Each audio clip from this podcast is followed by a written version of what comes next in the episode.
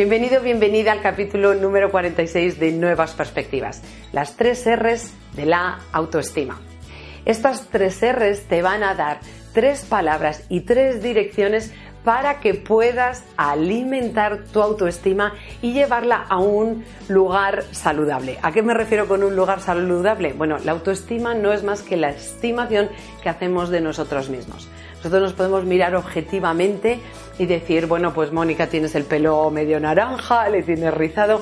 Eso es algo, eh, eso es algo objetivo y bastante neutral. Simplemente lo estoy observando y todo el mundo puede decir lo mismo.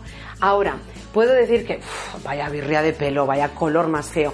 Ahí estoy haciendo una estimación de, en este caso, de mi pelo. Bueno, pues esta estimación es lo que va a acabar haciendo lo que denominamos la autoestima. Y dependiendo si es una autoestima em, que llamamos sólida o una autoestima que llamamos positiva, a veces, o una buena autoestima, independientemente de cómo lo llames, la autoestima va a hacer que tú te sientas bien contigo mismo, más segura o más seguro y eso va a repercutir no solo en tus relaciones, sino en el trabajo que haces, en tu casa, y sobre todo cuando estás a solas contigo mismo o contigo misma.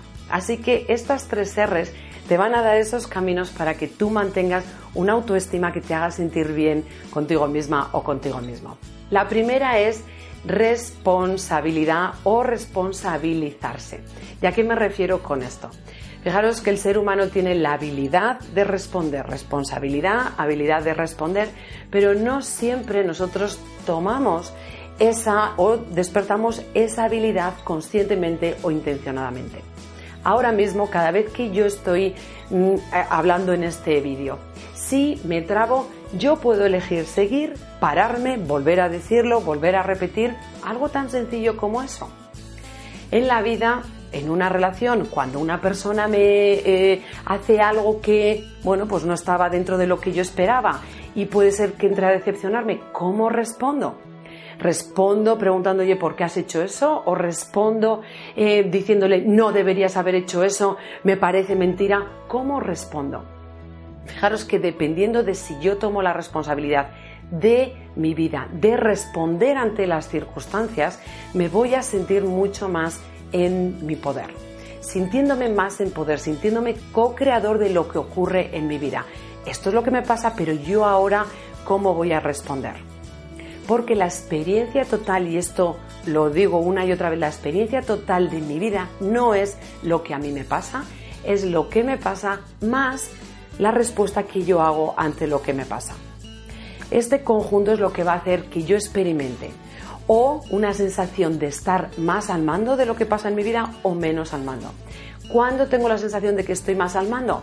Mi autoestima sube. Oye, yo aquí pinto algo de hecho, no estoy a expensas de lo que me pasa, de si esa persona dice, si no dice, de si sale el sol, de si todo me va bien, porque yo puedo adaptar mi respuesta para que lo que ocurre sea más beneficioso para mí. Así que responsabilidad o responsabilizarse, sobre todo de la respuesta que ocurre y de hacerte co-creador de lo que ocurre en tu vida. La segunda R es respeto. ¿Y a qué me refiero con respeto? La palabra respeto la utilizamos un montón y, bueno, no sé si un montón, pero cuando decimos a una persona para ti que es importante, el respeto suele salir en una de esas palabras como que es algo importante. Ahora bien, tendemos a hablar del respeto a los demás, pero ¿y el respeto a uno mismo? Y el respeto a mis preferencias, el respeto a mis límites, el respeto a mis gustos, el respeto a em, mis formas de ver, a, a mis perspectivas. ¿La respeto o no la respeto? Cuando nosotros mismos no respetamos lo que nos ocurre, lo que va a ocurrir es que ahora lo tienen que respetar otros. Ahora bien, otros no siempre conocen nuestros límites.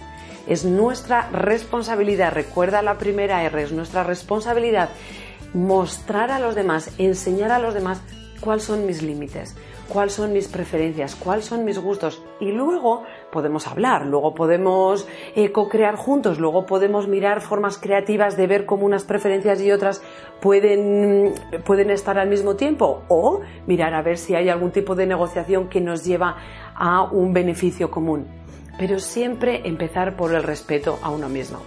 si yo no te digo que ahora necesito tiempo para otra cosa? Imagínate que tú me llamas y me dices, oye Mónica, ¿podemos hablar?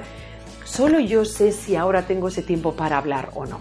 Tú me lo puedes preguntar, pero si yo no te digo, pues mira, ahora no puedo, lo siento, llámame dentro de media hora, o si tú dentro de media hora no puedes, lo dejamos para mañana. Si yo no me respeto a mí, es mucho más difícil que tú puedas respetarme a mí.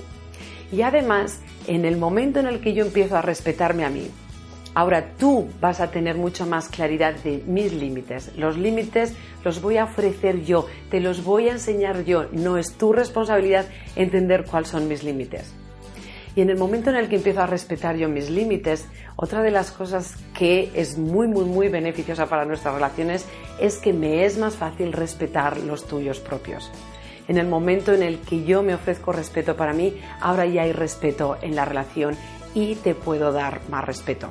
Cuando sentimos un poco de resentimiento o pensamos, por ejemplo, es que esa persona es súper egoísta, siempre está pidiendo, siempre, muy probablemente ahí lo que está ocurriendo es que tú no estás poniendo tus límites y la otra persona simplemente está cogiendo lo que hay porque tú no le dices de aquí no.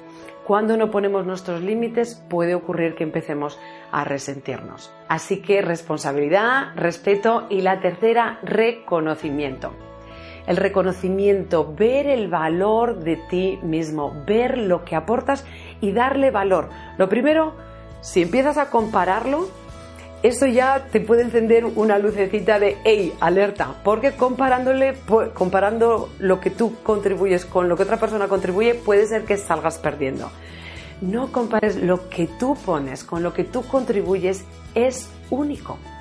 Solo tú puedes ponerlo. Puede ser que estés poniendo palabras, puede ser que estés hablando de lo mismo que yo, pero lo estás haciendo con tu energía, lo estás haciendo con tu mirada, lo estás haciendo con tus gestos, lo estás haciendo con tu corazón, que es único y exclusivo. Así que reconoce el valor de aquello con lo que contribuyes, por muy pequeño que creas que sea.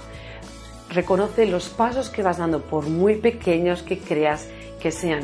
Los pasos no son más grandes ni más pequeños, como tú los haces. Tú decides si son grandes o pequeños. Si has dado un paso, reconoce el valor de ese paso. Así que responsabilidad, respeto y sobre todo reconocimiento y valoración hacia ti mismo o hacia ti misma. Estas tres R's te aseguro que si las practicas vas a tener una autoestima o vas a alimentar una autoestima que acabará haciéndote sentir mucho mejor contigo misma, contigo mismo mejorará tus relaciones y la experiencia de vida que quieres. Así que ahí tienes las tres R's, pero sobre todo recuerda que eres luz, así que sale ahí fuera y brilla.